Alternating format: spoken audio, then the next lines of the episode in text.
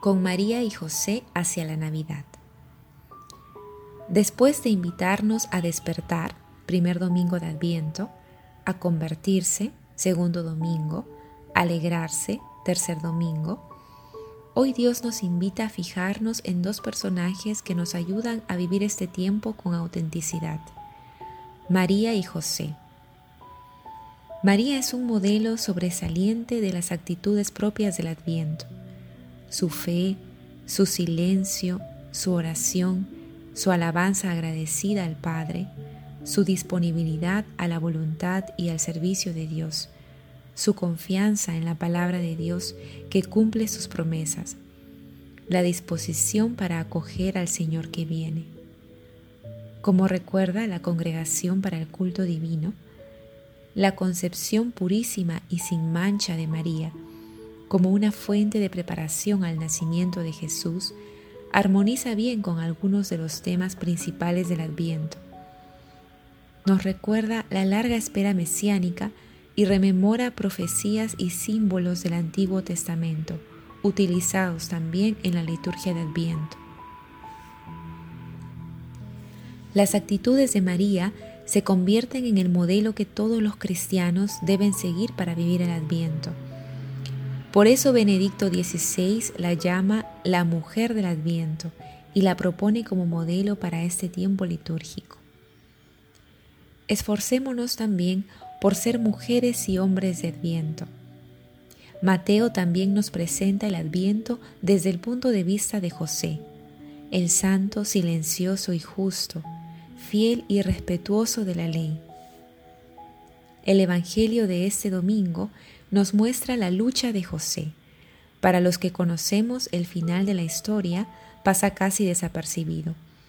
Pero el texto dice claramente, José, su marido, que era bueno y no quería denunciarla, decidió repudiarla en secreto.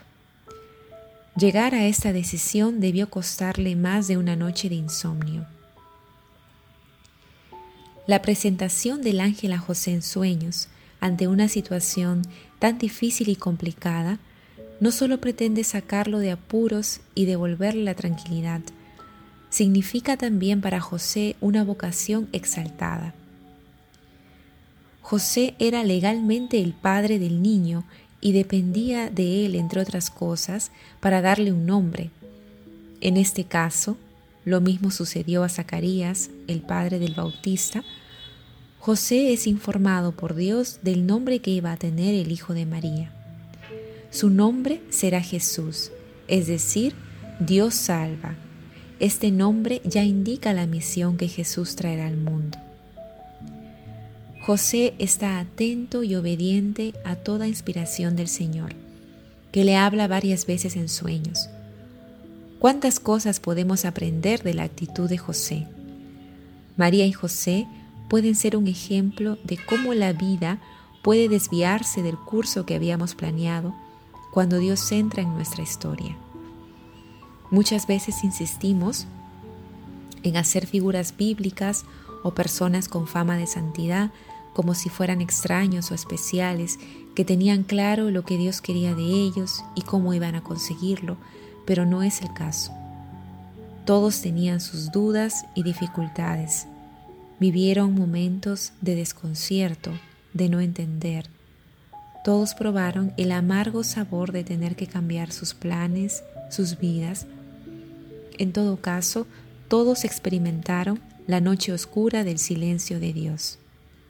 Esto es lo que María y José nos enseñan, a estar siempre abiertos y disponibles para hacer la voluntad de Dios cuando se nos manifiesta aunque vaya en contra de nuestros planes.